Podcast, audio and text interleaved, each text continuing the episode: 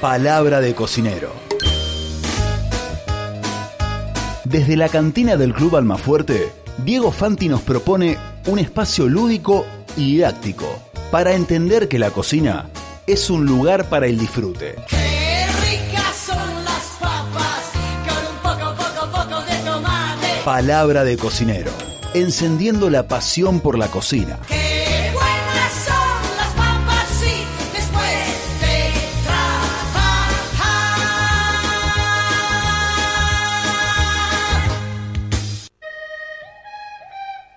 Él es Diego Fanti, esto es Palabra de Cocinero. Hola Diego, ¿cómo andás? Hola chicos, buenas tardes, ¿cómo andan? Pero muy bien, mirá lo que es este día. No parece lunes, no parece eh, mayo directamente. Es No, imposible estar mal. impecable. Sí, la verdad que sí. la verdad hermoso. Eh, Recién se fue, recién se fue el plomero, me decía que para él este año, porque vino a ver las estufas y qué sé yo, para, Sí. para mí este año no va a ser frío. el plomero, y, y yo creo que mm, tiene razón el plomero. Eso sabe. Sí, aparte está relacionado a la calefacción todo el tiempo, digamos. Claro, si hay, por eso, por eso. Sí, él, él sabe, él sabe, me dijo, no te preocupes que este año no va a ser frío. si hay alguien pendiente de- del clima es un, es un plomero, sin duda. Y en esta época sí, la revisión, ya lo hablamos, que creo que lo tocamos el tema. Sí. Sale cara la revisión.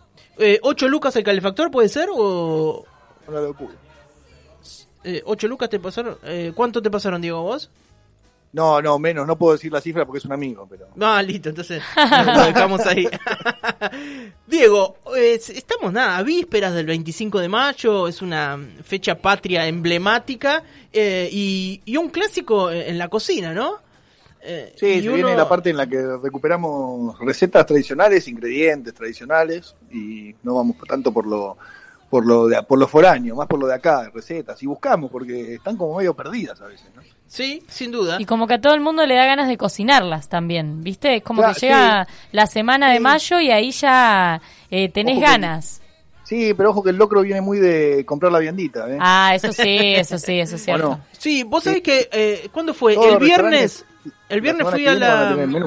Claro, la semana que viene aparece. El viernes fui a una carnicería y había eh, un muchacho que lo estaba escuchando atentamente que compraba del norte y estaba comprando patitas de cerdo, cuerito, panceta, eh, absolutamente de todo. Dice, yo esto lo guardo en el freezer y ya tengo mi kit para hacer el locro. Ah, mira. Iba a ser un locro para amigos. Se llevó, pero como, no sé, no quiero mentirte, pero como 8 kilos de cosas. Una bestialidad. Sí, sí, porque escasea eso. Ya el año pasado cuando dimos la receta, ¿se acuerdan? Lo hablamos, que, que empiezan a escasear. Eh, las patitas de cerdo cortadas así a lo largo, a, la A lo largo, que- sí. que dijimos lo mejor es ponerlas en, en el maíz cuando lo hervimos para ir dándole sabor y eso porque mucha carne no tienen. Eh, eh, escasean. Una cosa que nunca hay en la carnicería, pero el carnicero empieza a pedir y después este, llega un punto de que no vamos a conseguir eso y cuerito de chancho, ¿no? Que Seguro. son de- del locro así hardcore, son los dos cosas que tienen que estar. Uno- muchos lo hacen sin eso, Sí, pero tendrían, esos dos ingredientes tendrían que estar en el locro y en abundancia, ¿eh? sí, eh, sin duda. Yo soy más Más de lo dulce, me estaba pensando, porque me- es como que ya se me viene, dijimos, eh, fechas patrias, qué cocinar, y a mí ya se me vino, viste, las tortas fritas, los pastelitos, más por ese lado. Y sí, porque lo, lo- es, es lo que sigue al locro, ¿no? Si nos Claro. juntamos a cocinarlo, para mí, repito, yo creo que mucha gente en casa del locro no lo hace. ¿eh? Y aparte no es una receta para hacer para cuatro. Eso, eso es No, cierto, claro, eso claro. Chico llevaba eso- esos tantos kilos porque la verdad no vale la pena. No es, no es que no es que no se pueda hacer para cuatro. Se puede hacer para cuatro, pero no vale la pena. Es mucho laburo. Ya el año pasado habíamos dicho que está bueno por ahí ir comprándose el cuerito de chancho, hervirlo y darle la primera limpieza, de sacarle la grasa, cortarlo en tiritas y guardarlo, etcétera, etcétera. Las patitas las tenemos que comprar ahora porque después no las vamos a conseguir. Qué gesto La de amor, ¿eh? Hacerse un locro. Y es un laburo importante. Es un laburo Sí. importante. Sí, es Sí. cierto. Y lleva, lleva un día, un día de elaboración, lleva, y Fua. si calculamos el tiempo de que tenemos que dejar en remojo, no sé, yo le pongo aparte garbanzos o alguna, o algún, o algún este, algún otro, alguna otra legumbre de esas que tardan en cocinarse, hay que calcular también el tiempo de remojo, etcétera, el mismo maíz, ¿no? Claro, Hay que remojarlo 12 horas por lo menos, así que es un laburo importante. sin duda. Y es muy mugriento. Limpiar cuerito de chancho. Mm. Ay, Claro. Dios, claro. Sí. Limpiar cuerito de chancho es complicado porque entre la grasa y el colágeno se te hace una gelatina que se va endureciendo Ah. y la grasa te va cayendo y va formando una vela y después tienes que limpiar la mesada, la tabla. Sí, sí, no es para cualquiera. No es para cualquiera. No, es, es un laburo que hay que encarar, está bueno si a uno le gusta, está bueno eh, juntarse por ahí con alguien más para hacerlo, eh, pero es un laburito. Sí. Ya vamos avisando. Eh, vamos a, a cocinar un locro. El lunes que viene hacemos locro. Pero hoy, ¿qué cocinamos, Diego? ¿Para dónde vamos con estas recetas patrias? No, y bueno, estábamos hablando de eso y para, para empezar la semanita podemos ir pensando en lo dulce, ¿no? En, en dos Vamos. postres típicos de la, de la fecha, ¿no? Que están Dale. buenos. Uno, uno que es muy conocido, vamos a ver con una versión, vamos a tratar de dar una versión casera, una cosa que resulta bastante bien, a mí por lo menos me resulta bien. Eh, y el otro que es uno medio olvidado, pero que lo cantábamos ahí en el acto del 25 de mayo con la, como decía, mazamorra caliente para las viejas sin dientes, ¿no? Y después pasaba Sí. el, el que prendía las velas, que decía las 12 y serena, ¿no? Eran Sí. todos iguales. sí. Eh, está como muy... re- eh, todo del Villiquen, ¿no? Sí, sí, sí, estaba todo armado de ahí. Muy bien. Este, bueno, son dos postres bastante, bastante típicos. Eh, el, el pastelito lo comemos, lo comemos más que, más que para el 25, ¿no? Pero bueno, por ahí ahí cuando nos vienen ganas de hacerlo en casa. eh, la masa del pastelito, la, la tradicional, la que compramos en la panadería, es medio complicada para hacer en casa porque es una masa con es una masa eh, que sería una masa cortada, digamos, no, no de mucho, no de mucho amasado, con, un- con un contenido graso importante, en este caso grasa de vaca, eh, y hay que hojaldrarla y eso se vuelve medio complicado por ahí para hacerlo en casa. Pero una buena, una buena solución a eso son las tapitas de empanada hojaldradas. Está ¿En bueno. serio? Ah, Que mira. no van a quedar iguales, no van a quedar iguales porque no van a quedar tan crocantes y tan duritas como el pastelito hecho con la, hecho con, eh, con la masa del pastelito. Eh, pero que puede ser un sucedáneo por lo menos interesante, digamos. El resultado que vamos a tener no es el mismo, es una masa más más, más blandita, que queda más aireada al freírla incluso, pero va a quedar crocantita y va a soportar ahí el almíbar, el almíbar arriba. Este, por ahí no recomendaría sumergirla en el almíbar, como hacemos con los otros pastelitos, sino tirarle por arriba, por ahí con una cuchara o algo así, pero que aguanta bastante bien. Eh, entonces ahí tampoco tenemos mucho secreto. El secreto sería la fritura de eso. Es, es raro, viste que siempre que comemos empanadas fritas, en general no son con la masa hojaldrada. No. La masa hojaldrada son, es más para el horno, digamos. Sí. No es, no es, no es una, no es un error enorme, no es un error tremendo freír una masa hojaldrada, se puede. Eh, lo importante es mantener un aceite eh, a una temperatura moderada. Eh, eso ya lo habíamos hablado, ¿te acordás el año pasado? Cuando queremos lograr crocancia en una masa hay que, hay que tener un fuego bajo, al contrario de lo que por ahí solemos pensar, que es tener un fuego fuerte para lograr una cosa, una masa frita crocante. Sí. Al contrario, de eso hay que tener un fuego bastante moderado, si no se va a quemar. Tenemos que lograr sacar todo el agua que tiene la masa para que quede crocante. Eh, va a chupar aceite, mucho más que la otra, obviamente. Claro. Una buena solución, que en realidad no es una solución, sino un encubrimiento de que esté chupando aceite, es mezclar un 20% de grasa eh, en- con el aceite en el, que en que le freímos los pastelitos, que bueno, de vuelta, tienen una forma tradicional, es esa con forma de estrella, y qué sé yo, podemos hacer empanaditas, digamos, este, de- Claro. con, con un poquito de batata o de, o de membrillo adentro, recordando siempre dejar un repulgue un poco más generoso de lo que solemos hacer para ponerlas al horno, es decir, un poquito menos de relleno y, y hacer un repulgue un poco más grueso eh, para que no se exploten, eh, y freírlas a una temperatura moderada, eh, unos 160 grados para que tengan termómetro, un aceite que no esté muy caliente apenas lo tiremos, o si lo tiramos y está muy caliente, tiramos enseguida otra adentro para que baje la temperatura y bajamos el fuego al mínimo o, o- o entre el mínimo y el medio, digamos. Y ahí, bueno, lograr el dorado, el almíbar lo preparamos aparte, en general el pastelito se sumerge en, el, en, un, en, una, en un almíbar, eh, un almíbar de una parte por una parte, es decir, una parte de agua por una de azúcar. Sí. Eh, en este caso yo recomendaría no sumergirlo, va a chupar demasiado, porque la masa queda más aireada y un poquito más blandita y va a chupar demasiado almíbar, pero le podemos tirar por arriba eh, un almíbar eh, con una cucharita, podemos espolvorear con lo que con lo que solemos los pastelitos, ya sea con un poquito de azúcar impalpable o con esas con las ¿cómo se llaman? las bolitas esas medio crocantes, los colorcitos, algunos para para darle un Ah, poco sí, más de como- tiene un nombre. El, mm, No sé cómo se Ah, las granas. Grajeas. Ah, granas. Ahí Sí. está. Granas, grajeas, lo que sea, pero eso es, eso es un, no, no sería muy tradicional, pero ya No, bueno, claro, eso es más actual. Para mojar un poco la masa y, y espolvorearlas después con azúcar impalpable ya va a quedar, ya va a quedar algo parecido a los pastelitos de, de la panadería y, y vamos a tener un producto bastante parecido a lo que a lo que haríamos con la masa tradicional, comprando tapitas la salteña hojaldra. digamos, Claro. Exacto. Está bueno, es una opción más express eh, y con un resultado muy digno. Eh, Sí, estoy de ese sí, lado. Hay que probarlo, hay que probarlo, hay que aprender a freír hojaldre. La verdad que al principio uno le parece que sale una, una chanchada, eh, pero bueno, eh, estamos comiendo chanchadas, todas chanchadas. Totalmente. No nos vamos a andar achicando justo el 25. Sí. No, lo importante es eso, dejamos un repulgue un poco más grande, aparte porque el pastelito lo que tiene es eso, ¿no? Es la masa frita y endulzada con el almíbar, más que el relleno en sí, ¿no? Seguro. Eh, lo importante es hacer un repulgue bastante generoso. claro. Eh, y el otro postre que también es, es tradicional de esta época, que lo hacemos un poco menos, es la, la mazamorra. Eh, volvemos ahí, agarramos el maíz blanco, que tiene que estar presente en el locro, que está presente en el locro y que lo caracteriza bastante. Sí. Y básicamente es un arroz con leche. Perdón, la- no, no, no es un arroz con leche, pero es una forma muy parecida de cocinar, el, de hacer un arroz con leche, pero en vez del arroz, usar el maíz blanco, partido.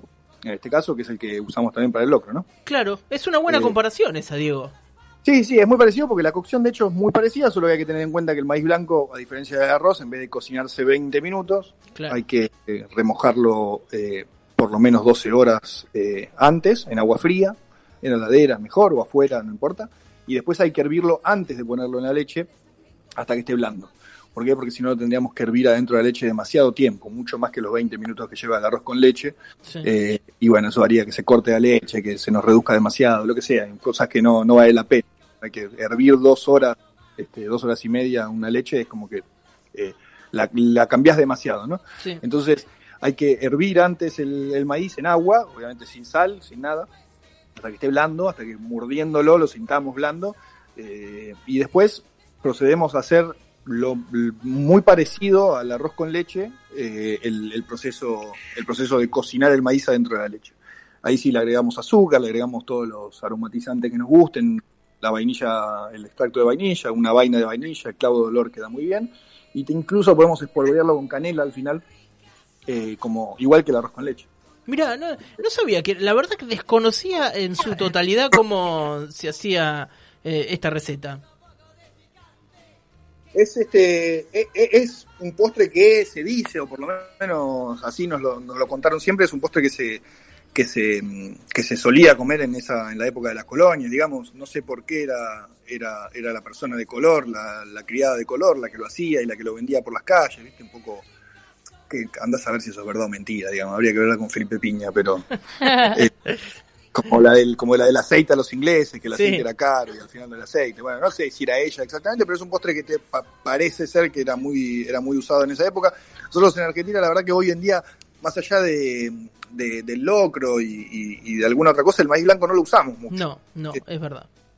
Y sin embargo era un producto que probablemente estaba acá, no sé si no sé si importado desde, viste, los lugares en donde la cultura del maíz es mucho más Claro. mucho más profunda, Sí. más lejos, ¿no? sin llegar a México, en Perú, donde también hay un postre bastante parecido, eh, que se hace en cambio con el maíz morado que tienen ellos, Sí. también incluso le da un color distinto. No sé si acá se consigue el maíz morado, el maíz morado así seco, partido. Mm, No lo he visto, no lo he visto. Eh, pero sería una cosa interesante también probarlo, queda un lindo colorcito, pero bueno, nosotros lo hacemos con el maíz blanco y eh, en sí el, el- lo, más parecido es eso, es un arroz con leche, pero obviamente eh, el sabor es muy diferente. Personalmente el maíz blanco me encanta, es, un- es, es muy rico de sabor, digamos, es más rico por ahí que, que el arroz en sí. Y nada, es un postre que, a diferencia de la canción, me parece igual, como el arroz con leche caliente no va. Eh, no sé por qué la canción decía que la mazamorra caliente era para la vieja sin dientes, o incluso estando fría tampoco es tan dura. no, más Eh, vale. Pero bueno, eh, por algún motivo la cancioncita rezaba eso y, y- Pero caliente yo no lo comería, no sé por qué. No, frío mucho más rico, sin Sí, duda. hay que dejarlo frío, igual que el arroz con leche, viste que lo dejaban las abuelas incluso para el día siguiente o lo que sea, en un Claro. recipiente que no sea de aluminio y ese tipo de cosas, que no reaccionen raro, en un tapercito tapado en la heladera y dura incluso varios días, ¿no? Sí, sí, sí. Bueno, Diego, te agradecemos un montón por estos postres patrios, ¿no? Eh, los pastelitos y esta mazamorra, eh, la cual desconocía co- cómo es que se hacía. Eh, la verdad que es bastante fácil. eh, está bueno para aventurarse en un nuevo postre. Sí, sí, no es mucho más difícil que un arroz con leche. Y en sí el arroz con leche es bastante fácil de hacer, ¿no? Uno le puede encontrar la vuelta. eh, el agregado es, digamos, después de, de la receta de cada uno. Cuánto, cuánto clavo de olor, ralladura de Claro. limón. Eh, se le puede agregar también un poquito de crema para dejarlo un poco más, un poco más, eh, más rico en, en el paladar, viste que no sea solo leche, eso también por ahí hay mucha gente que lo hace, es decir, agregarle una parte de crema al final de la cocción del arroz.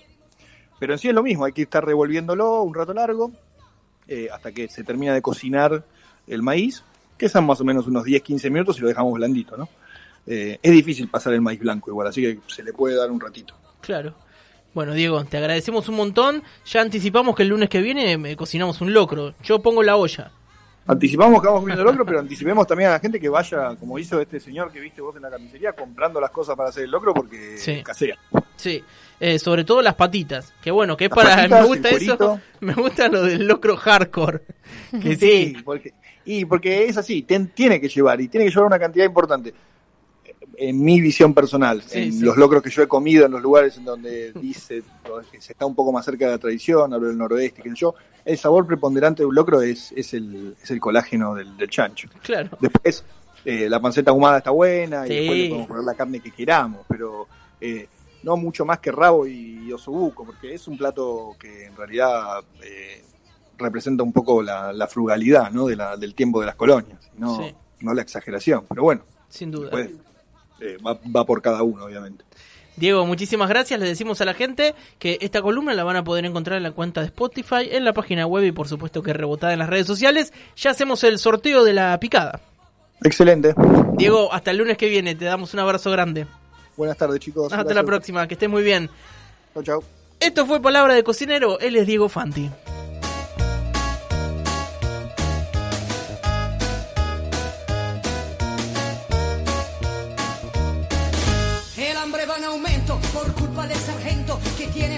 Narices que el propio capitán.